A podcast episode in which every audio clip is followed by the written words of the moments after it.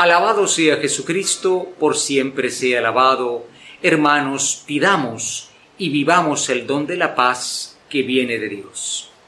En este domingo, la palabra de Dios nos enseña acerca de uno de los bienes más preciados para la humanidad. Es el don de la paz, la realidad de la paz.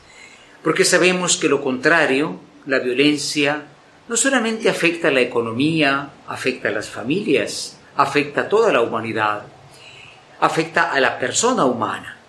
Pero esa paz tiene dos partes, por así decirlo. Es un don de Dios y al mismo tiempo es una tarea humana. Nosotros como humanos no vamos a completar la paz porque es Dios el que da el don de la paz. Es así como hoy, naturalmente, se nos promete, el Señor promete, ¿verdad?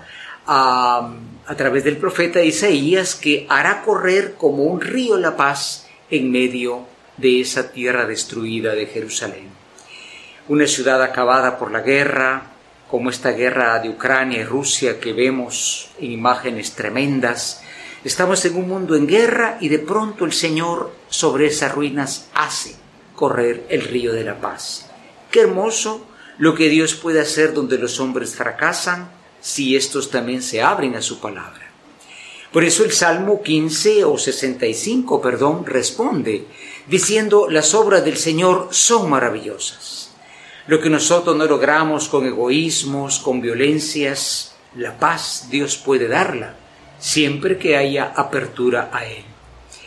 E importante lo que dice también eh, San Pablo, cuando él eh, era cuestionado, decían, bueno, ¿por qué tú te dedicas a predicar el Evangelio? ¿Qué es lo que tú quieres? Y Pablo dice, yo no quiero nada material. Lo que yo hago es predicar un Evangelio que es de la paz y la misericordia de Dios. Importantísimo, queridos hermanos, esto que nos indica San Pablo, porque el Evangelio no es eh, una prosperidad materialista, la prosperidad es buena, pero el materialismo, ver a Dios como una máquina de bendiciones o, de maldiciones, pues esto no es el rostro verdadero de Dios. Y naturalmente es en el Evangelio donde Jesús manda a sus discípulos, eh, ya lo Pablo decía, ¿no? Soy enviado del Evangelio de Dios, manda a evangelizar y les dice cuando entren en una casa, digan, la paz sea en esta casa. Fíjense que este frente de saludo es importantísimo. La famosa shalom de los hebreos, ¿verdad? La eirene de los griegos, o sea, la paz. ¿En qué consiste la paz? Ante todo, la paz es un estar bien con Dios. Y Dios siempre está dispuesto a perdonar nuestras culpas. Es un estar bien con los hermanos a los cuales debemos también pedir el perdón que sea necesario y tratarles justamente, porque la paz es fruto de la justicia. La paz consigo mismo.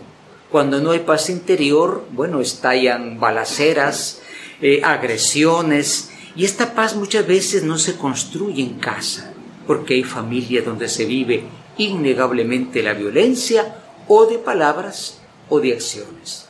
Y la paz con el mundo el mundo está destruido ecológicamente y nadie puede negar que es consecuencia de una avaricia, de una agresión, de una violencia del hombre.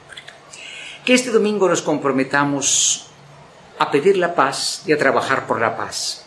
Recordemos que Dios es un Dios misericordioso y creer en este Dios implica trabajar por las cosas de este Dios, porque está dicho, dichosos los que trabajan por la paz, porque serán llamados Hijo de Dios.